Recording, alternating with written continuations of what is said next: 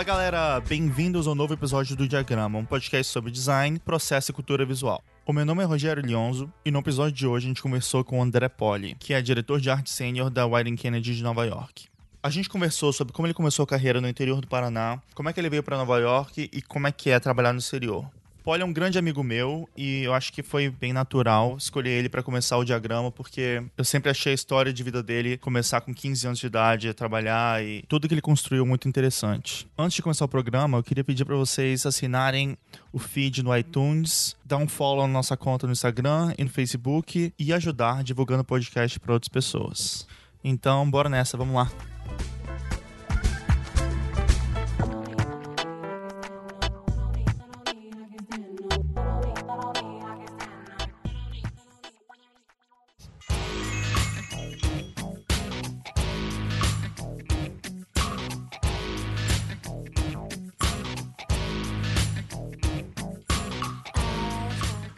Bem, estamos aqui de volta com o André Poli. Velho, eu fico muito feliz de começar o diagrama aqui com você. Que você, além de um profissional muito foda, você é um grande amigo, então bem-vindo, cara. Pô, valeu, cara. Prazer é meu, que isso. Você sempre foi uma inspiração para mim como designer. Fazer parte disso é, é importante pro crescimento meu e todo mundo. Valeu, cara, valeuzão. Então vamos conversar, cara. Você hoje em dia é um diretor de arte na Wyden Kennedy, é o único cara que trabalha com um enfoque total em digital lá aqui em Nova York, né? Mas eu sei que ao mesmo tempo você tem toda uma história que isso não caiu do nada pro, no seu colo, né? Então eu queria que você contasse como foi o começo mesmo, sabe? O que, que você fez, o que, que aconteceu para você chegar até aqui?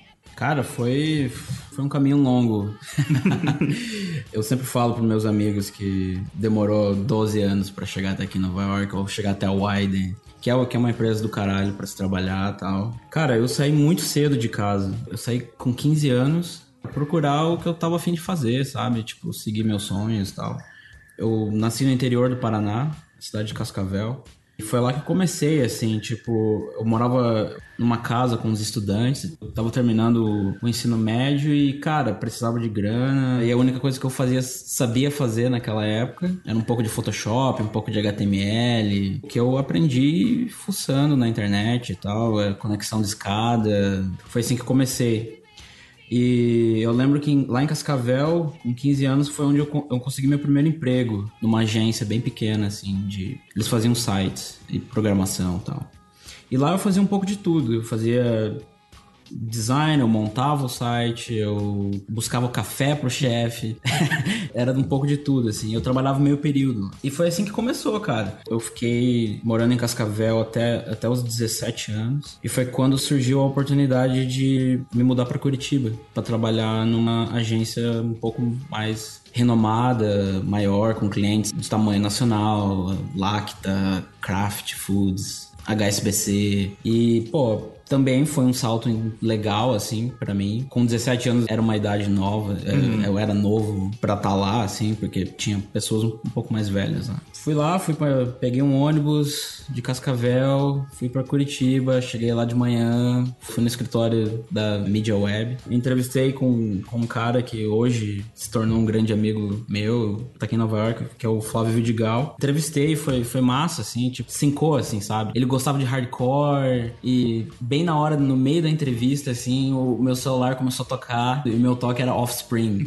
Dele, porra, cara, você gosta de hardcore? Pô, eu gosto. E, e foi isso, assim, entrevistei, eles falaram como funcionava lá para mim, eu fiquei fascinado, né? Porque a empresa que eu tava trabalhando em Cascavel era muito pequena e sem estrutura alguma. E a Media Web já, já, já, já dava para entender, assim, que era algo mais sério e ia ter que me virar nos 30 lá. Assim. Mas e foi isso, cara. Me mudei para Curitiba, uma mão na frente, outra atrás. Foi isso, aluguei um quartinho para morar lá tal.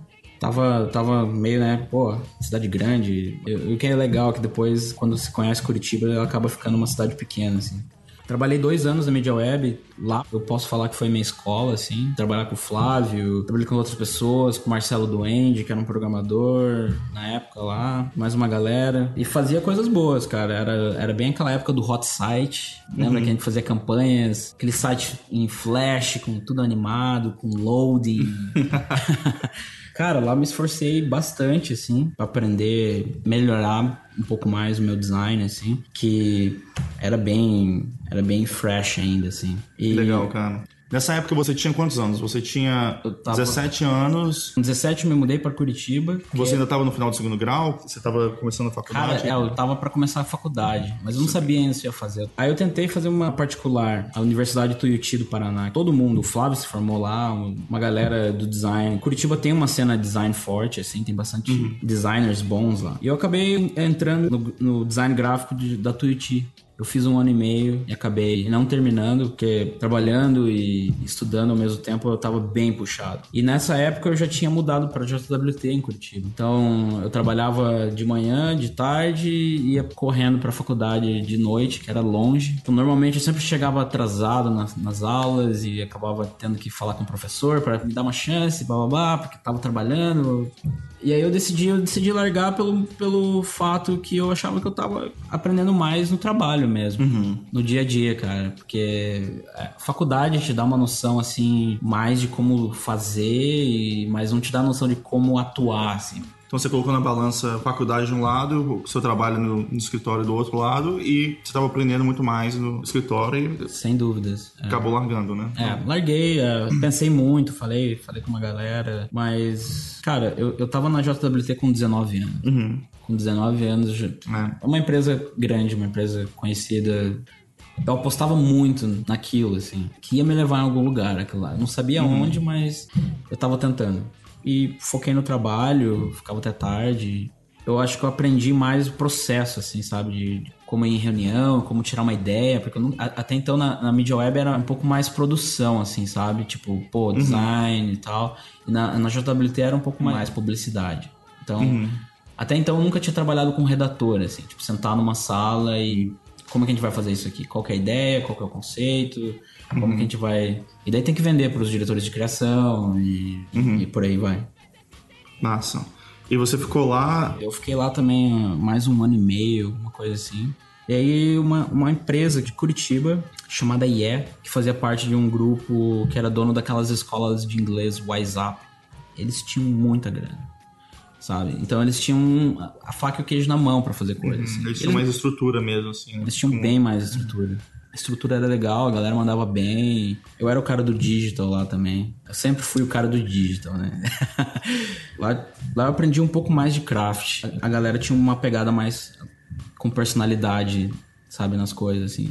Tipo, ah, vai fazer uma campanha, ah, tem que fazer uma ilustração, uma colagem, sabe? Tipo, ah, como é, qual que é a linguagem desse site? Não é só flat. Tem que ter um tem que ter uma personalidade, assim, tipo, o que, que é colagem? Vai ter um- uma ilustração? Como é que vamos animar? Enfim, lá eu tentava, eu tentava fazer o meu lance. E hum, eu lembro que no fim do ano, cara, eu, eu queria vir pra. pra ah, no fim do ano de 2010. Eu nunca tinha saído do Brasil, nunca tinha viajado pra fora, nada. Sempre foi um grande sonho, assim.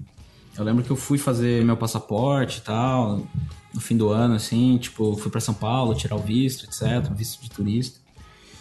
E aí eu, eu, eu queria eu, eu, eu queria muito, né, ah, vir passar o Natal em Nova York, assim, tipo, ah, ver neve, ver o frio, ver Nova York, pô. E o, o Marcelo Duende, que é um, um grande amigo meu, tava, ele tinha se mudado pra cá, pra Nova York, pra trabalhar numa, numa empresa chamada Syrup que até que foi lá que eu te conheci e tal, né, conheci todo mundo. Eu vim pra passar as férias mesmo. Dava até mais uma segurança, assim, ter um amigo que tava aqui e tal, tipo, não falava inglês.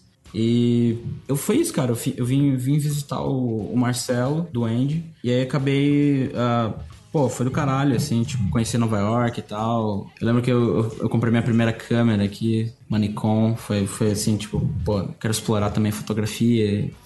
Vai ser massa voltar pro Brasil e explorar fotografia e tal. E foi quando tava andando ali perto do escritório da Sirp. Ele, ah, vamos ali, pegar um negócio ali. E beleza, cheguei lá, cara, o, o Jacob, que era o, né, um dos fundadores da Sirp, tava lá, assim, tipo, tava assistindo futebol, sei lá. E daí o Duende me, apresentou pra ele, assim. Ele, não, pô, conheço teu portfólio e tal. Ahn, eu, porra, tentando falar, né? Eu, nossa, cara, o que que eu tô fazendo, velho? Eu lembro que eu fiquei mostrando, assim, meu trabalho e tal, tentando falar. E ele, ele gostou, assim, tipo... Mas eu, eu, eu tava bem descrente, assim, tipo... Eu falei, cara, eu não tô preparado. Eu não acho que meu portfólio tá lá. Eu não vim pra cá, pra, né... Vim aqui pra conhecer e tal, mas, pô, já que rolou, foi. eh, Rolou a entrevista, pô, massa, massa pra caralho. Cara, o engraçado é que a maioria das pessoas ficam tentando vir pra cá pra ter uma entrevista e todo mundo fica bem nervoso porque tá esperando, né, essa coisa de dar língua, acho que pega pra maioria das pessoas, né, fazer uma entrevista em inglês e falar com as pessoas e tudo. E pra você aconteceu o contrário, né? Você tava visitando um amigo, foi visitar o escritório dele, o cara de repente tava entrevistando. Foi uma situação perfeita, né? Tudo É. assim, meio que aconteceu e, assim, calhou de você estar lá É. na hora certa, no momento certo. É, né? foi aos poucos, assim. Cara, é tudo se vira nos 30, assim, cara. E foi isso. Eu lembro que quando ele saiu da sala, assim, ele perguntou, pô, tá frio lá fora, né? Aí eu, what? What? Não entendi nada. Ah, aí ele, pô, tá frio, cold. Aí eu, ah, é, primeira vez que eu vejo neve. Enfim, foi isso, cara. E daí, depois que você entrevistou o Jacob, o pessoal retornou rapidinho pra você? Ou ou foi uma coisa que você voltou pro Brasil e depois de uns meses a galera contactou? Cara, foi, foi louco, cara. Eu, eu, eu voltei pro Brasil totalmente descrente, nem tentando pensar nisso. Porque real- realmente não era o meu foco, assim. Eu vim de férias e tal, rolou, massa, pô. Sabe, quando você volta... Eu, eu, não queria, eu não queria me frustrar, assim, sabe? Tipo, ah, não rolou, você fica aquele negócio na tua cabeça, assim. Ahn, voltei pra Curitiba, normal, voltei pro meu trabalho, voltei pra IE, janeiro e tal. E, cara, um dia eu tava almoçando, cara, um número estranho me liga, assim. Era o Jacob, cara. O Jacob me ligou tal, eu falando inglês, ele, pô, André, a gente gostou, eh, eu gostei tal do teu trabalho, assim, tipo, queria saber se tem interesse tal de, de trabalhar com nós aqui e tal, ou começar como freelancer aí do Brasil e, e aí depois a gente vê como é que funciona o lance, mas ah, também queria te, te, te adiantar que o visto não é garantido tal, mas se você tiver afim de tentar, a gente, a gente, a gente, pode, a gente pode ver se funciona. Cara, eu na hora, eu falei, pô, vamos aí, vamos tentar. Ele, ele só falou assim, não, não se demite ainda, deixa eu ver os processos aqui e tal. Como é que a gente vai dar entrada nesse visto aí, quem que vai te ajudar e tal. E aí eu fiquei, eu fiquei mais um tempo lá trabalhando, trabalhando na IE. É foda, cara, você tem que ficar, né, quieto, não sabe se vai rolar, não sabe sei o que. A galera meio, pô, a galera botando um monte de trabalho, sabe? Você fica meio, meio insegura, assim, com, com o que, que vai rolar, mas tem que, né? Não pode deixar nada interferir no, no que você tá fazendo ali, assim. Daí o Jacob falou, ó, beleza, a gente vai dar entrada, a gente vai dar entrada no, no teu A1, que é, o, que é o visto de trabalho, né? Pra quem não tem diploma. Aí eu lembro que ele me mandou a oferta, né? Perguntou quanto eu queria ganhar, eu, eu fiz um research, assim, não, fiz uma pesquisa mais ou menos de quanto que dava pra se virar aqui em Nova York. Eu lancei lá pra ele, ele, ah, beleza, vamos aí. Ele falou, ó, beleza, agora é com você aí, você pode se demitir, a gente já tem um projeto aqui pra você e tal. Você pode começar semana que vem, você que, você que vê. Cara, eu fiquei trabalhando no Brasil pra Syrup ah, por seis meses. Aí quando aprovou o visto, peguei minhas malas e me mandei, cara. Vim, vim no primeiro voo que tava malucão, tava ansioso pra me mudar pra cá.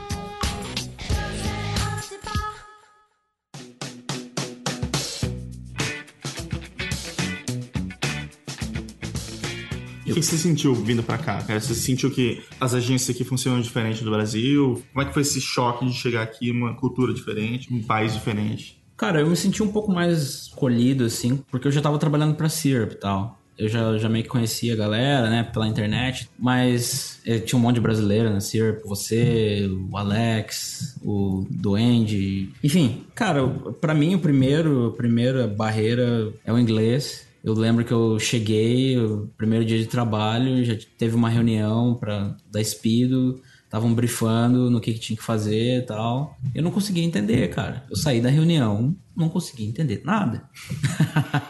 É foda, né, cara? Pelo menos lá tinha os brasileiros, você podia Exato. perguntar pra galera Mas que eu também, é, eu também ao mesmo tempo eu não queria, né, assim, ficar incomodando a galera, porque ali era todo mundo muito talentoso e tal, todo mundo, né, já na velocidade certa, assim, e eu, eu, sou um cara que eu não gosto de incomodar, assim, óbvio, várias vezes tive que perguntar para você, tive que perguntar pro Alex o que que tava rolando, porque não tava, não ia. Eu acho, assim, que a CIRP foi, né, foi mais gentil, aceitou mais, até porque tinha brasileiros e tal, mas o processo, assim, tipo, óbvio, trabalhava até tarde na CIRP, coisa que eu já conhecia. É que tem, tem, muita gente que acha que vai vir para cá e vai trabalhar de 9 a 5 e vai sair, vai ser... Assim, tem pessoas aqui que fazem de fato isso, né? Tem pessoas que uhum. saem 6 horas da agência Sim. e tal, mas eu sinto que aqui, às vezes, cabe mais a pessoa né, que tá, tá trabalhando ficar mais tarde para fazer o negócio ficar bem feito e legal, é. assim, né? Então, assim, querendo ou não, no Brasil talvez seja um pouco mais imposto, você tem que ficar até mais tarde. Exato. Aqui você tem uma autonomia de decidir, tipo, é. você vai entregar uma coisa bem meia boca no tempo ou você vai usar à noite Exato. também um pouquinho mais para fazer é. as coisas, né? É, é você que faz o teu trabalho. Tipo, se você viajar e achar que vindo para Nova York das 9 às 5 tá errado, porque aqui é a cidade mais workaholic do mundo tá todo mundo, né, ralando pra, pra, entregar o melhor, não só em design, tudo, né? E, cara, a equipe também foi novo para mim, assim, tipo, as, as concorrências, né, que é o pitch. No Brasil era um pouco, era, não, não, não tinha esse ar de pitch que tem aqui, né? Aqui é todo mundo é tipo um esquadrão, assim, querendo resolver aquele problema da noite pro dia, assim. É, e normalmente nunca tem muito tempo, né? Não. E tá todo mundo atrás dessa conta nova, né? Então, assim, eu sempre é. tenho uma, toda uma, uma, função da agência, assim, de, de botar todos os resources e todas as pessoas para aquele projeto, para o lance vingar e, e você ter a conta, né? E eu lembro que, assim, é, é legal, porque você várias vezes está fazendo essas coisas e, assim, sei lá, 50% das vezes vinga de fato e você é. É, pega a conta e, é, e, é, e é uma sensação bem foda, assim, de tipo, é, putz, a gente conseguiu a conta da agência, assim, é. bem legal. É, todo mundo fica bem feliz, os chefes ficam felizes, e você uhum. também tá ali no meio e tal. Tipo, cara, eu, eu, me envolvia, assim, meio que em tudo, eu ajudava todo mundo, até porque eu, né, eu queria, eu queria melhorar meu portfólio, eu queria aprender, eu queria, né, aprender inglês, etc. E eu lembro que ao mesmo tempo, até foi um foi um conselho muito importante para mim, assim, uh, o Alex falou para mim, cara, pega um curso de inglês aí e tal. E eu peguei umas aulas, cara, peguei umas aulas, era uma hora por semana, assim, sentava num café com a mina e, cara, falava, conversava, era, era é, as primeiras aulas foi meio, meio awkward, assim, tipo, meio estranho. Mas, cara, eu fui me soltando, sabe? Você vai se soltando, assim, você vai criando essa outra personalidade que você ainda não tem, ou tá, tipo, tá só esperando que você construa. E, cara, fui me soltando, a gente falava bastante de Mad Men, séries de TV. Eu lembro que foi ela que me falou do Breaking Bad. Sabe, foi, foi uma troca de informação num café. Foi uma conversa com uma mina num café e, e foi assim que eu melhorei meu inglês. Porque, de fato, se você é como eu, assim, que tá, tá vindo com inglês, assim, que não, não tá 100%, cara, fazer um, uma aulinha ali ajuda bastante, ajuda no trabalho, porque se você tá aqui, você tem que falar, cara. Você tem que falar, tem que se virar, tem que se comunicar, tem que falar com a galera, tem que ir. Não, não dá para ficar nesse. Ah, pô, vou me virar aqui, vou me virar dessa, hum. vou, volto para casa, tô no meu mundo Brasil. É, e você, você tá vendendo trabalho todo dia, né? Tipo, na, na, na agência, no Que não é mais tudo. Brasil. É, e... Mas é uma coisa engraçada que você falou, cara, é essa questão de... Tem muito essa questão de você mudar um pouco a sua personalidade na outra língua, né? Sim. E eu lembro até de, de, de pessoas assim falando, tipo, brincando com o americano, cara, eu, eu sou muito engraçado em português, mas em inglês eu, eu sou meio estranho, mas é. em português, velho, eu sou muito engraçado. Confia é. em mim. Exato. É, é, é, bem isso mesmo, porque no inglês, assim, o que você está tentando fazer no começo é, é tipo se expressar na, de uma maneira correta. Uhum. Demora, óbvio. Hoje eu sou engraçado em inglês também. Mas demorou um tempo. Mas demora pra você pegar o timing também. É, né? Exato. E, e, o, que, o que rola muito, né? É que você fica com medo de falar. Né? Fica aquele lance meio tipo. Porra, não vou falar porque vou falar errado. E, cara, com o tempo também aprendi que, cara, tem que falar tudo errado mesmo. Galera que se vire aí, é assim que eu tô aprendendo. Uhum. E, e foi isso, cara. Sirp foi outra escola que eu tenho um respeito profundo, assim. É, então, é legal da, CIR porque eu acho que tinha esse clima meio família, assim, né, cara? Até hoje todo mundo se conversa, todo mundo conectado e tinha esse clima, assim, de família. Era uma, é. era uma agência pequena, né, assim, 30 pessoas, então... Mas saiu coisa boa, né? Eu tenho recordações, tipo, muito boas da galera e, e a amizade que a gente fez lá foi, foi, foi é, bem legal. Foi. Até hoje. E aí, o que, que rolou depois? Você ficou na CIR de 2010 até... Cara, eu não, não foi de 2010, não. Eu fiquei na Syrup, eu cheguei, em, eu cheguei em Nova York em julho de 2011. Tava verão, 40 graus, eu lembro, nossa, cara, não consegui nem sair de casa, mano. Eu fiquei na Syrup até março de 2012. Claro, contando com, com o tempo que eu fiquei no Brasil, é, deu um ano e um ano e pouco, um ano e cinco meses. Aí de lá, cara, eu, eu é, é, é, maluco isso, porque quando você muda a tua localização no LinkedIn, cara, a galera vem em cima, né? Os recruiters, a, cara, a galera come solta, assim, tipo, vem atrás de você e, pô, chamar pra entrevista, papapá, e pra mim, assim, tipo, não, cara, tô, tô de boa aqui e tal. Eu lembro, uma, eu lembro uma vez que eu, eu, eu, eu, tirei férias da Syrup, eu fui pra Chicago e eu tava lá de boa, lá visitando e tal. Eu recebi um e-mail da, da recruiter da RGA e tal. Tá afim de conversar tal, a gente gosta do seu trabalho. Cara, acabei me envolvendo lá com a galera, fui entrevistar algumas vezes, é, porque aqui, né, não é uma só entrevista, né? Você vai, você conversa com três pessoas, daí, tipo, eles te chamam de novo, mais três pessoas. E foi assim, acho que na, na RGA eu fiz umas três, três entrevistas, assim. E, cara, acabou rolando, era uma oportunidade, assim, do caralho para mim. Eu sonho, né, eu lembro, eu, eu, lembro que eu, quando eu tava na mídia web, eu, eu abria o site da RGA, assim, e ficava, porra, caralho. Os trampos do cara, dos, dos caras são foda, né? pra Nike, aqueles negócios lindos, assim, tipo. E, cara, eu não pensei duas vezes. Foi com dor no coração, mas foi, é, né? A, a vida não parou pra mim em nenhum momento. Não é agora que eu ia, tipo, ficar de, ficar de boa, assim. E acabei, uh, né, transferi meu visto para RGA e, e, comecei a trabalhar num núcleo bem maneiro lá, que era o, o da Nike Plus, que, que tinha os produtos da, da não, o, o, Running, Running App, Nike, Nike Feel Band. E é legal que foi bem na época que eles estavam lançando o Feel Band, né? Então estavam fazendo muita coisa legal, né? É. E eu lembro que uma coisa até legal assim, que eu lembro que naquela época a gente estava correndo bastante usando o Feel é. Band e você é. fazendo umas coisas para eles, né? Então é. era muito louco. Eu lembro que a gente conversando tal, você mostrava umas coisas, de repente depois eu abri o app e tinha umas coisas que você tinha feito lá. É. Assim, era, é. era, bem legal, cara. Era bem louco, assim, porque uh, no núcleo que eu tava, eu fazia bastante uh, o aplicativo de mobile. Então eu, eu vivia aquela, aquele momento, não era muito. Eu vim da Sirp, né, que fazia um pouco de, de propaganda e design. E aí já era mais produto, assim. Eu gostava, mas eu tive que, né, me adaptar ali também, porque, né, Cara, tinha dias que você ficava uma semana fazendo, desenhando um ícone, tá ligado? Então, é, era até isso, né? Tipo, eu chego, pô, que, tô fazendo um ícone aqui. Mas é, é, era mexendo, parte. Mexendo no pixel do botão. então, aquela, aquela apresentação para toda a empresa, mas assim, então, aqui a gente fez uma coisa aqui que tem um um aproveitamento muito melhor porque eu mexi um pixel pro lado desse botão. e agora... a cor do botão para verde e agora todo mundo vê. Era um pouco mais devagar, mas também ao mesmo tempo uh, uh, eu tinha que aprender aquilo, eu tinha, era, fazia parte do que eu tava me especializando, assim. Eu lembro que eles me deram um fio band, dois fio bands, eu lembro que eu dei um para você e a gente começou a competir, assim, né? Tipo, quem, dava, quem, quem ficava em primeiro lugar no, no, no ranking do, do dia, da semana.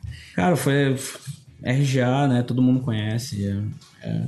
E uma coisa, cara, na RGA, assim, eu, eu já escutei muitas pessoas falando dessa questão da competição interna, assim, que às vezes a galera bota, tipo, vários times internos para competir, ver. Como é que você lidava com isso? Como é que rolou isso com você? O que, que você achava disso? Era, é, era maluco, assim, cara. Um, a Sirp, porque era uma empresa pequena, não tinha tanto disso. Assim, ainda mais, tipo, ah, você pegava um projeto e cuidava daquilo, desenvolvia não tinha muito da galera estimular a competição, assim, interna. Na RGA, cara, eu lembro que eles me botavam, botavam numa sala com três, quatro outros designers e uh, eles falavam quem fazer melhor aí leva.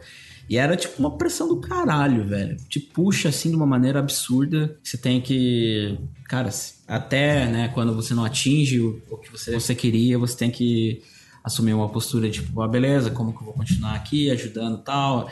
Eu não sei se eu não sei dizer se eu gosto desse, desse ambiente ou se é, é uma coisa aqui da, da América tal, mas eu, eu, eu, eu, me bati um pouco, cara. Eu. Mas você sente que isso te, te impulsiona a fazer coisas melhores ou. Definitivamente me impulsiona, mas. Mas ao ah, mesmo tempo, ao mesmo tempo preço, né? Assim, tipo, ao, mesmo, ao mesmo tempo te deixa bem mais estressado. Eu lembro que eu vinha para casa não conseguia dormir, sabe? Tipo, saía do trabalho 10, 11 da noite, chegava em casa, o cérebro a mil. Você, aquele, você não consegue dormir, cara. Tipo, uhum. sabe? Você fica até duas, três da manhã pensando, pô, o que, que eu vou fazer? Eu, pá, pá, pá. E o cansaço, cansaço emocional, cansaço, sabe? Trabalhando pra Nike, um cliente maneiro que todo mundo adoraria trabalhar, né? Eu, é, Nike, cara, você faz um, um design pra Nike com, o teu coração ali, assim, sabe? Tipo, você quer fazer a melhor parada do mundo e ponto final, porque é Nike, a Nike já é uma marca que estimula a competição, né? Que estimula find your greatness, just do it, papapá. É, é até por isso também que o ambiente da RGA era um pouco mais competitivo na, na Nike, porque tinha as outras contas lá que eu nunca trabalhei para as outras contas. Mas a Nike era tipo é, quatro andares e cada andar tinha 100 pessoas e cada andar era um, um, gru um grupo, um produto diferente e, e, era isso aí, tinha que fazer trabalho bom porque do lado tinha um cara destruindo no design e você tinha que, no mínimo, uh, fazer o mesmo ou, né, fazer com que a galera se excitasse assim com o que você estava tentando fazer. E aí, então, você ficou quanto tempo lá na RGA? Cara, eu fiquei uh, na RGA foram de novo um ano e oito meses. Fiz um bastante projeto legal lá. Tinha alguns brasileiros lá também, galera que todo mundo conhece aí, galera que formou aí a identidade da RGA e tal, aqui de Nova York pelo menos. Fiquei um ano e oito meses lá e, e hum, eu nunca escondi isso de ninguém e tal. Foi, foi um dia que eu. Uh, até por, pelo motivo da, da, da, competição interna e tal, eu, eu, tinha mudado de grupo na RGA. Uh, eu tava trabalhando agora com Nike ID. E, cara, rolou um estresse com o diretor de criação tal. E eu, eu não fui a pessoa mais amigável do mundo também, né? Uh, já tem fama de marrentinho, né? Já tem a fama de marrentinho e, me esforço ainda mais para fazer com que fique pior. E daí eu lembro que numa quarta-feira o chefão lá desse núcleo uh, me mandou um, uma, um invite de uma reunião só com chat. Let's chat. Aí eu, beleza, né? Cara, eu, eu não sei, velho. Eu, eu, eu, eu tinha, né, um, uma impressãozinha assim que podia dar errado, mas ao mesmo tempo brasileiro que não desiste nunca. Eu, pô, se pau, vou ser promovido. se pau, vou ser promovido, é isso aí, porque, cara, tô entregando tudo, velho. cara, cheguei lá na quinta de manhã, velho. Já me mostraram um caminho pro RH lá. Eu já, putz, é, às vezes é aqui que eles promovem, né? Cara, cheguei no RH, velho, já, tipo, um clima de morte, assim, velho. E não foi só eu, assim, tinha uma galera. Tá, é, cara, corporação, velho. Você, não perdeu uma conta e aí tiveram que mandar uma galera embora. Você não sabe o que esperar de uma corporação. A RGA tinha mil pessoas, uhum. sabe? Tipo, você não faz ideia do que tá acontecendo nos outros núcleos, não faz ideia como o financeiro tá rolando. Enfim, para mim, na minha cabeça, tava trabalhando, entregando, fechou. Claro, né? É, é meio marrentinho, mas. É, tem o fator trabalho também. Enfim, fui lá, me deram a notícia que eu era o, aquele dia era o meu último dia na RGA e tal. E era, que, era, que era isso aí. Cara, eu tenho que falar que, para as pessoas que estão escutando, cara, é muito diferente ser demitido no Brasil, assim, é normal, né, cara? Acontece é. com várias pessoas e tudo. Mas aqui nos Estados Unidos, o que, que tem de difícil disso é que você tem um visto, né? Então, isso significa que você tem, sei lá, um mês para você achar um outro lugar. Exato entrevistar. Não é nem um pouco legal. É, entrevistar, conseguir um emprego e fazer a galera transferir seu visto, né? Então, Exato. Então, tipo, tem meio que um, um reloginho ali que fala, tipo. Tic-tac. Cara, é, foi, foi, né, eu, eu, eu, fiquei maluco, assim, quando os caras me deram a notícia, eu falei, pô, mas peraí, o visto, como é que funciona? Eles, não, ah, o visto a gente, vai, a gente vai segurar por mais 15 dias, e aí eu acho que você tem um mês pra, pra procurar emprego, né, uh, pra, pra, né, pra achar um novo sponsor e tal. E, cara, foi, foi corrido. Foi a primeira semana eu sentei, sentei na minha cadeira lá em casa. É, o primeiro dia, na real. Eu voltei lá, depois que eles me deram a notícia, eu arrumei meu portfólio, cara. Em um dia, assim, sabe? Tipo, não tenho tempo para perder. Ainda bem que eu salvava. É, é sempre importante, todo mundo faz isso, mas, né? Salvar tudo que você faz num HD externo e tal. Botei um portfólio no ar em um dia, assim, tipo, arrumei tudo em um dia. Eu lembro também que eu dei, atualizei o meu visto também, uh, né? O PDF que você tem que mostrar tal. Deixei tudo certinho. No, eu falei, tá, isso aqui é o mais difícil, né? Eu tenho que ter um portfólio atualizado e meu visto, né? Caso alguma empresa queira me contratar, tem que também estar tá atualizado, porque senão isso é tempo que você perde para arrumando e tal. E não era um tempo que eu queria perder, assim. E, cara, rodei, rodei Nova York, bati, bati na porta de todo mundo aí, cara. Um, entrevistei em startup, entrevistei em estúdio de design pequeno, entrevistei em agência grande de novo, agência de publicidade, agência digital. Enfim, terminei na. Consegui emprego na Razorfish aqui em Nova York. Mesmo nessa situação, você foi lá e no final foi para uma empresa bem conhecida, que tá fazendo coisas legais, é. e foi uma mudança que qualquer pessoa que tá claro. vendo ali seu currículo fala, pô, legal, o cara saiu da RJ, foi para Razorfish e... Claro, é, é, uma, é uma agência digital é, enorme, global, tem tudo quanto é lugar do mundo. Fazem coisas boas e é, é do grupo Publicis, que é um outro grupo enorme, né? Enfim, eu consegui um emprego na, na, na Razorfish na terceira semana, faltando uma semana para completar o meu deadline da, do visto. Aí, aí fiquei mais aliviado, porque quando a imigração sabe, né, que você tá transferindo, é diferente. Então eu fiquei duas, dois meses off de férias. Tranquilo. Uh, viajei um pouco, fiquei em casa curtindo um pouco, era verão, então foi, foi, foi do caralho, assim, tipo, tava curtindo Nova York adoidado, assim. a coisa ruim virou uma coisa é, legal, exato. né? É, tipo, a última coisa que passou na minha cabeça foi voltar pro Brasil. A Razorfish, cara, foi, foi uma empresa, assim, que eu entrei, né, recarreguei as energias e toquei o barco, cara. Trabalhei para alguns projetos legais lá, Pitch, alguns clientes, uh, Unico, que é uma marca maneira, Ford, etc. Outra coisa legal também é que os caras também me mandavam para os outros escritórios da Razorfish, assim, para né, ajudar em outros projetos e tal. Então viajei um pouco para Atlanta, algumas outras cidades. E, cara, e lá uh, uh, o ambiente era mais tranquilo tal, tipo, me davam bastante liberdade, assim, né, pra fazer o que eu, que eu queria fazer e tal. E fiquei lá um ano e meio. Foi quando, de novo, cara, aquele e-mailzinho bateu na, na, na, minha caixa. Era o Wyden Kennedy. Uh, e a maneira que o cara entrou em contato comigo foi interessante. Assim, ele falou: Ó, oh, não sei se você tá procurando, mas eu tenho uma oportunidade que ao menos você deveria dar a tua atenção. Eu, opa! opa! então beleza, vamos aí, vamos de tudo de novo. Aí, cara, eu falei com o cara rapidão no Skype, assim, dele, beleza, só queria te apresentar pra uma galera lá dentro e tal. De novo, fiz oito horas de entrevista. Caralho, oito hora... horas, era muita, muita entrevista. é, uma hora com cada pessoa, então, tipo, oito pessoas diferentes. Mas foi tudo no mesmo dia? Não, não? Foi, foi, foram dois dias diferentes. Falava que davam, uh, davam um migué, falava que ia fazer um almoço brasileiro e... almoço brasileiro. almoço de brasileiro sabe como é que é, né? Enfim, aí, cara, consegui um emprego na Wyden Kennedy. Pô, que foda, hein, cara? E você, hoje em dia lá, você é o único cara trampando com digital na Wyden. É, foi meio que o que eles. Foi meio a proposta, assim, que eles me contrataram, assim, tipo, ó, a gente vai. A gente, a gente. Obviamente, a gente não é uma empresa digital, não é a nossa veia. Eles são, né? Fazem filme, filme bonito, publicidade, ideia louca. E, cara, tinha um, um grupo pequeno lá, assim, mas não tinha nenhum diretor de arte digital, assim, que tinha aquela pegada, né, de fazer umas coisas mais personalizadas, assim, para web. Na Widen, é, é só eu é, agora, assim, atualmente. Tem, tem uma pessoa de UX tal, mas, né... Até também eu tô tentando que abrir um pouco mais a cabeça deles, porque eu, eu, eu, tenho batido nessa tecla que hoje em dia não tem, não, não tá mais dividido, sabe? Não é digital ou tradicional. Hoje é, cara, pelo amor de Deus, hoje é tudo, né? Uhum. Hoje, cara, eu não tenho TV a cabo, eu não assisto comercial de TV. Eu tenho adblocker, não assisto comercial de TV no YouTube.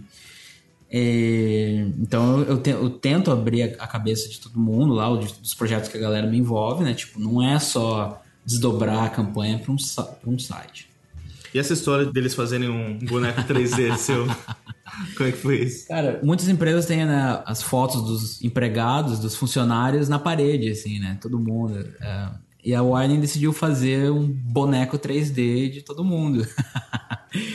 e é, é uma, uma agência grande, mas ao mesmo tempo me lembra um pouco da Syrup, assim, sabe? Que a galera é um pouco mais conectada, não é aquela corporação assim que você senta numa reunião ninguém sabe o teu nome. Uhum, Ali tem uma sabe, cultura legal de, uma cultura de empresa. Legal, isso. Legal. E eles, eles, a proposta deles é ser uma agência diferente, né? Não uhum. fazer publicidade fazendo publicidade. É isso aí, cara. Consegui meu troféu na parede lá, da, meu, meu próprio boneco. Um mini, mini pole na parede. um mini. mini.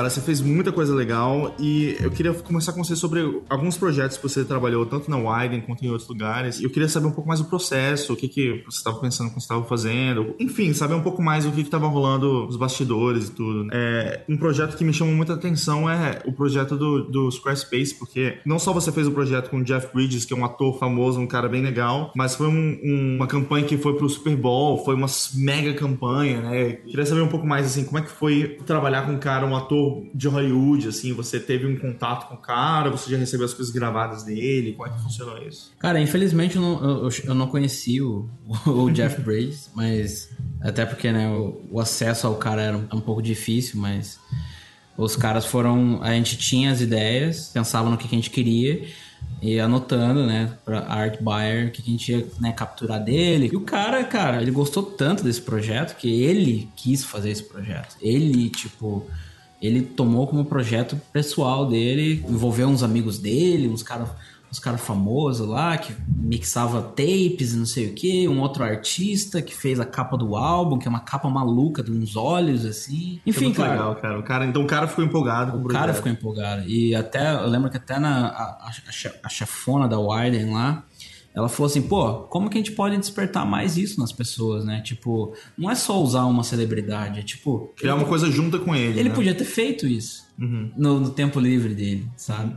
Mas enfim, foi um projeto, cara, eu, eu adorei, assim, foi, foi bem, uh, né? Eu, eu tive que ir descobrindo o que, que tava rolando, porque, cara, a Widen, a maneira que o Widen trabalha é, é maluca, assim, tipo, vai, as paradas meio que vão acontecendo, assim você não sabe muito, tipo, você só faz, às vezes você não concorda, mas aí faz muito sentido. Aí você fala, porra, do caralho. E esse projeto, eu, eu comecei, eu comecei na Widen em, em dezembro, né? Então, tipo, eles têm um break lá de fim de ano. E, cara, eu, eu, o Super Bowl é em fevereiro, né? Então eu tive dois meses, menos de dois meses para trabalhar nesse projeto. E tudo, a vapor, velocidade máxima.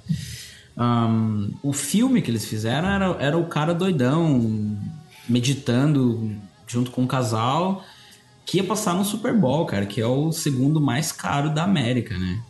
E, ah, e, e, o vídeo mandava a galera pro site também, né? O então... vídeo mandava a galera pro site e o... A, a, ideia era bem simples e estúpida, na real, porque o filme mandava a galera pro site e o site era meio que o Jeff Bridges tinha criado um site usando Squarespace e ele ia criar umas canções que ia te instigar a dormir ou te ajudar a dormir. E cara, a, tinha 12, 12, 12 músicas, cada uma mais maluca do que a outra. Era uma era o cara meditando meio om, outra era o cara falando com a mulher dele, a mulher dele tipo, não, não quero falar nisso aí, não, dele, pô, vamos, vamos, vamos meditar, vai. Cara, absurdo. A parada virou uma sensação, assim, cara. Eu, eu não esperava. Eu não esperava isso. Eu não sabia que eu, no que eu tava trabalhando, sabe? Ah, virou, uma, virou um meme de internet, assim. Tipo, a galera começou a postar hashtag Dreaming with Jeff, Sleeping Tapes. O nome do projeto era Sleeping Tapes.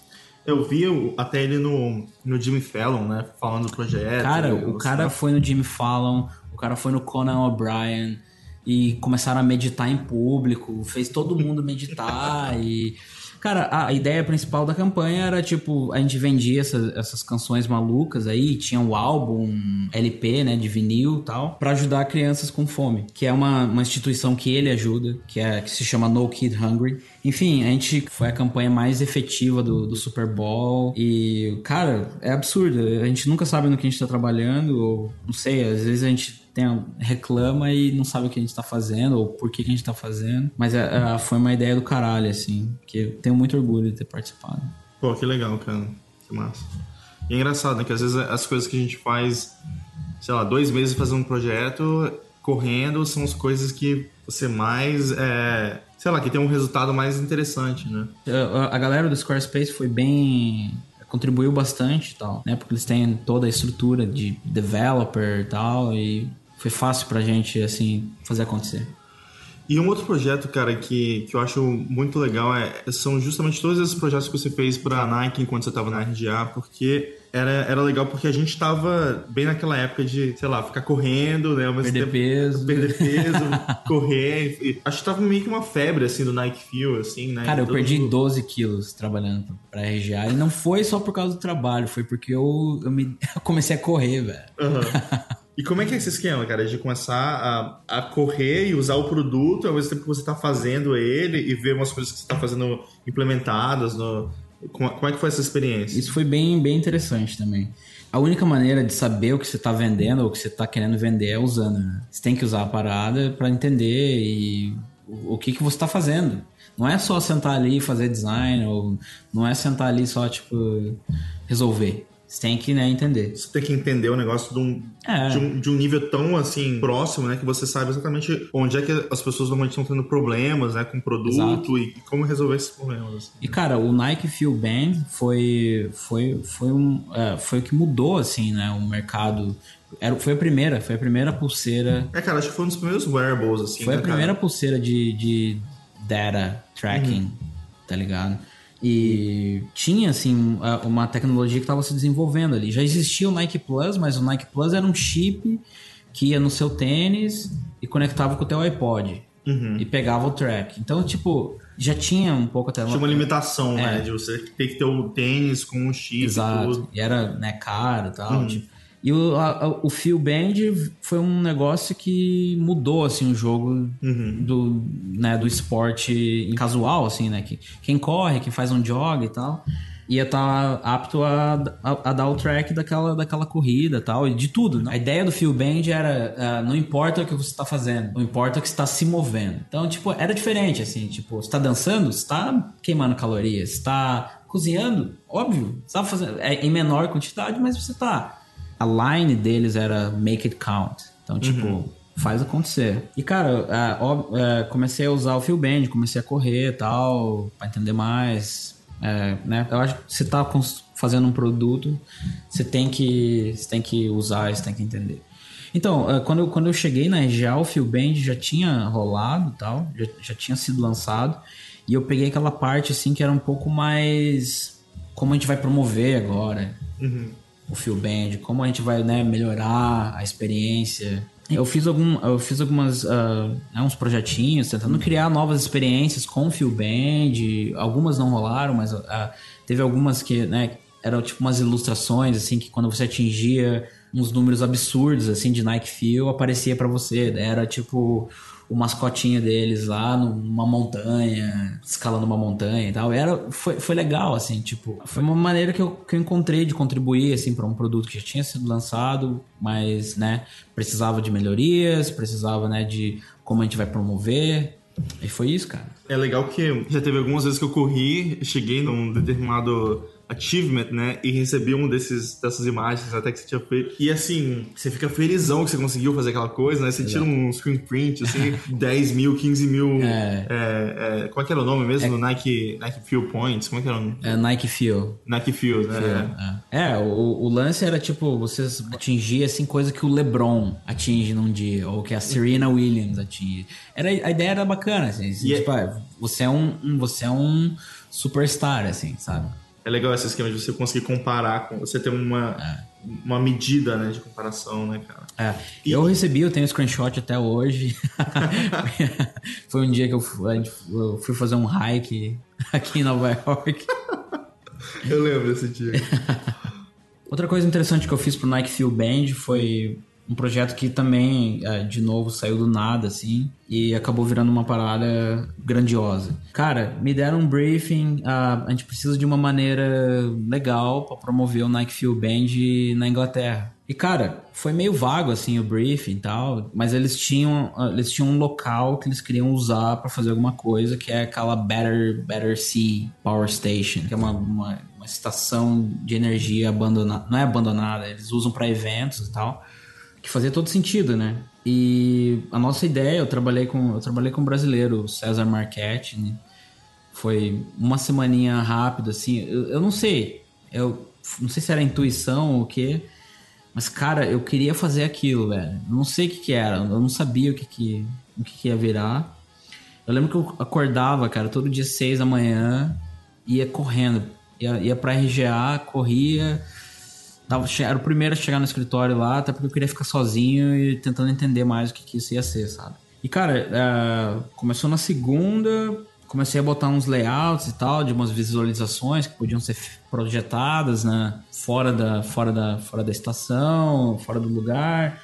E o que, que, a gente ia fazer dentro, o que, que, que, acontecia, quais as interações que as pessoas podiam ter. Enfim, a, a gente entregou o projeto tal, entregou, entregou a apresentação e não vi, eu não ouvi mais falar do negócio. Não ouvi mais falar do negócio. Aí foi quando o, o, César, esse brasileiro, uh, César Marchetti, chegou para mim e mostrou assim uma foto do Instagram com um negócio que parecia exatamente com o que eu desenhei, tá ligado? Eu falei, tá, peraí, mas eles pegaram meu, a, minha, a minha comp e postaram? Não, rolou, tá aqui, ó, rolou. Foi uma festa que rolou nessa, nesse lugar e eles deram Nike Fuel Band para tipo duas mil pessoas, assim, para medir a energia que tava acontecendo lá, assim, sabe? Tipo. Que massa, cara. É, e daí tinham algumas interações, assim, que a gente, que a gente pensou, né? Tipo, a festa só começa quando todo mundo atingir um certo nível de energia, tipo, coletivo, assim, tipo, pum, daí você desloca o DJ, o primeiro DJ, sabe? Daí Cara, daí rolava algumas competições, assim, tipo, ah, quem tá dançando mais? Mulher ou homem, sabe? Tipo, a gente, ali a gente, a gente descobriu uma maneira de usar um evento e ao mesmo tempo explorar data. Uhum, tá que massa, porque é. a galera tá lá, tá todo no mesmo lugar e, e, o negócio tá lendo em tempo real os dados e baseado nisso tá assim incentivando as pessoas a fazerem, né, mudar, né, ou dançarem, ou, ou, serem mais ativas. É um conceito muito louco, assim, de pensar que a gente pode fazer isso hoje em dia, né, cara? Mas é, é uma maneira muito boa, acho, de mostrar o, poder do Feel Band, assim, né? De medir os, os, dados, assim, em tempo real, enquanto você tá dançando num lugar, todo mundo junto. Exato. Cara, com isso a gente podia descobrir quem é o cara que mais dançou, a pessoa que mais colecionou Nike Feel, sabe? O cara que não fez nada, o cara que, sabe, tipo é uma, é uma maneira legal, assim, de, de usar o digital para fazer coisas diferentes, não só um site. Uhum. E, de novo, cara, uma semana entreguei, foi, rolou e, né, ganhou canes, uh, porra toda. Cara, um outro projeto também que eu lembro que foi muito importante para várias pessoas na Circo foi o, o, o, trabalho da Spiro, né, que foi um,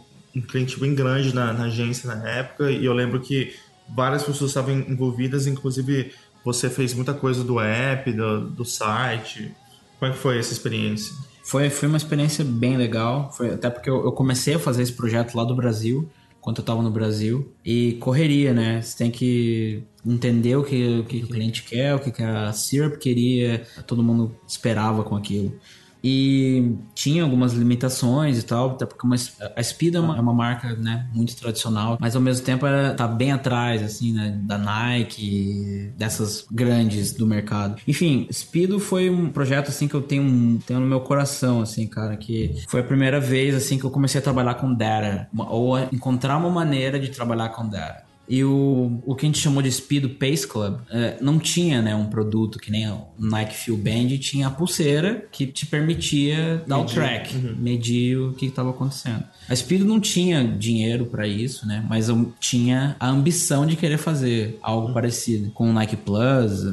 Vamos usar o iPhone e você vai ter uma maneira de, né? Você tinha que ir lá e, e digitar quanto que você nadou, quando você nadou, qual tipo de treino você quer fazer ou qual tipo de performance que você quer ter. Então foi, foi assim, foi um desafio grande para nós, assim, tipo, ah, não tem produto, vai ter que fazer um negócio que, né, dê esse resultado para, né, permita as pessoas, né, entender o progresso deles uhum. com, com o que eles estão querendo atingir. E com isso tinha a parte de, né, como a gente vai integrar amigos, né, no meio disso, como a gente vai deixar a galera competir, ou, né, no Speedo tinha um negócio que eu gostava bastante que não era like, não era, né, não era o thumbs up, era, era o high five, era uma mãozinha, assim. Então, tipo, um negocinho que faz toda a diferença, assim. Tipo, ah, o Facebook é o like, mas o que, que, vai ser o like quando alguém começar alguma coisa no Speedo? Ah, vai ser o high five, porque, né, quando você sai da, da, da piscina, você dá um high five, sei lá. Enfim, eu trabalhei bastante no app, né, no, no app de iPhone e tal. Foi a primeira vez que você tinha trabalhado com, com produto? É, foi a primeira vez que eu trabalhei com produto, né? Especialmente um produto internacional, assim, é, para uma marca grande. E foi muito importante para mim, porque o resultado que deu gerou, gerou um barulhinho, assim, na, na, na, indústria, assim, sabe? Tipo, em Nova York e tal. Tava bem alinhado, assim, com tipo, pô, os caras fizeram isso com pouca grana e tá lá, tem gente usando. E você acha que isso foi é, importante quando você foi entrevistado depois na RGA e para conseguir um emprego lá e tudo? Você já tem essa experiência com aplicativo, com uma marca que trabalha com, com esporte? Cara, os caras deixaram evidente isso aí, que foi a grande razão, assim, de deles me chamarem para uma entrevista. O app é, é, bacana, o visual é diferente, meio editorial tal. Tipo, foi o que me ajudou, assim, a, a ter um, a começar a ter visibilidade aqui em Nova York, assim, sabe? Foi bem legal, cara. E, cara, eu sei que você faz um, um, alguns projetos é, no seu tempo livre, já vi várias fotos suas nesse seu projeto de ir em alguns lugares abandonados e tirar foto. Como é que isso funciona? Cara, isso aí foi um negócio que a gente começou ali, a, a, com Alex, ali, Alex Lins ali da Syrup, mais uma galerinha entrou tal, que é essa, esse negócio de explorar uh, lugares abandonados. Em Nova York tem vários, assim, tipo, tem, vai ao redor, tem um monte de lugar dos anos 20 abandonado, sabe? Tipo, condenado, assim. É, a gente é um, um grupo de quatro, quatro amigos, né? Eu, o Alex, o Sunil e o Kiki. Um, a gente vai, a gente documenta o lugar do começo ao fim. É, às vezes, né? às vezes a gente não. Obviamente não é, não é legal você entrar nesses lugares. Vocês pulam um portão, tem que, tem que entrar meio que pelas portas do fundo, assim. o, o, o, último que a gente foi foi um hospital um, foi um hospício abandonado. Um lugar absurdo, Caraca, sinistro, cara. Vou assim. te falar uma coisa, cara. Não teria coragem nunca de um lugar desse, cara. Cara. Eu já vi as fotos assim, são. É. As fotos são muito, muito fodas, são muito legais as fotos, mas assim. É o tipo de lugar que eu fico pensando, cara, imagina você sozinho nesse lugar. cara, um cheiro sinistro, assim, de hospital, assim, sabe? Tipo, ainda. Uhum. E foi abandonado no começo dos anos, noven... Uh, dos anos 90, eu acho. Então tá abandonado já há 20 anos, 20 anos, 20 anos e mais do que 20 anos, mas enfim. E normalmente só vocês lá? Vocês já encontraram alguém assim? Alguém já abordou vocês? Cara, teve é, nesse, nesse lugar do, do, do hospital abandonado aí, eu, eu, me separei do grupo, assim, porque são cinco prédios, o negócio todo. A gente cobriu, assim, tipo, uns três, gente, uns três prédios, daí, tipo, ah, vamos, vamos pro quarto prédio. E aí, tipo, obviamente, né, quando você tá tirando foto, cara, você tá ali, assim, a adrenalina é grande, assim. Eu me separei, assim, um pouco do, do, do, do, do grupo quando a gente tava lá fora. Não tinha nada que rolar ali, assim. Aí, uma hora, cara, eu tava, tipo, tirando foto, assim, eu olhei pra uma janela e vi um olho. Vi um olho, assim, olhando para mim, assim. Eu falei, meu Deus, cara, eu devo estar tá viajando, né? Eu, tipo, eu, eu vi que eu tava longe dos caras, assim, eu falei, cara, o que, que eu tô fazendo? Eu olhei, assim, era um. Tipo, uma máscara preta e um olho me olhando, assim. Uma máscara, Aí eu, eu, che... me aproximei, né? Fui correndo, assim, me aproximei pra, pra, do, do grupo e tal. Eu falei, cara, eu não quero gerar pânico, mas eu acho que eu vi um olho, eu vi uma pessoa numa janela. Eles, ah, beleza, vamos entrar aí então, ver qual é. é. Beleza, entramos, cara, e realmente tinha barulho dentro. A gente conseguiu ouvir uns barulhos dentro do, dentro do prédio, assim e tal. Abandonado, tudo. Cara, tinha um monte de arquivo. Cara, arquivo, você abria os arquivos assim, tinha documentos de pessoas que foram internadas lá tal. E tinha, um, tinha uma área lá de um dos prédios que era tipo onde eles prendiam os os, os mais violentos de, da região, assim, sabe? Enfim, chegou lá, era tipo um, um outro grupo que tava explorando. E os caras não foram nem um pouco amigáveis, assim, a gente querendo, esperando, né? Querendo dar um oi e tal, falar aí. O cara tava com um bastão de beisebol, assim, na, na mochila e umas máscaras de. Como é que se diz aquelas máscaras que. Pra, um, tipo máscara de gás? Assim? Máscara de gás, é. Nossa, cara, foi. foi... Enfim, é, é, um, é um hobby legal, assim, tipo, tem. A gente nunca. É, isso foi, foi um, um. Onde mais vocês foram? Vocês foram então, nesse. A gente foi num resort também. Abandonado. Num resort dos anos 20, abandonado. Então, tipo, você entrava, tinha uns quartos ainda com cama, umas banheiras tal, uns abajures, assim, uns objetos antigos, assim, aqueles telefones de discar. Isso é. tudo é esse esquema de pular a cerca e pular. Esse, nesse especialmente a gente foi quicado, cara. Chegou a segurança, chegou a segurança do lugar e mandou a gente embora. Falou, cara, é porque realmente você pode receber um, um, uma multa ou até mesmo ir preso. Né? Por... Mas alguém falou com vocês lá? Os car... É, dois seguranças vieram num carrinho de golfe assim atrás da gente falaram não tem permissão para entrar aqui e tal melhor vocês irem embora agora senão, senão vai, vai piorar para vocês cara o resultado que a gente consegue isso aí é bem maneiro assim tipo é, é bem caótico é você consegue ter um, um, acesso a coisas assim que você nem imagina que existe, assim, ou tipo, para nós como diretores de arte, design, assim, tudo é inspiração, né, cara? Tudo é referência.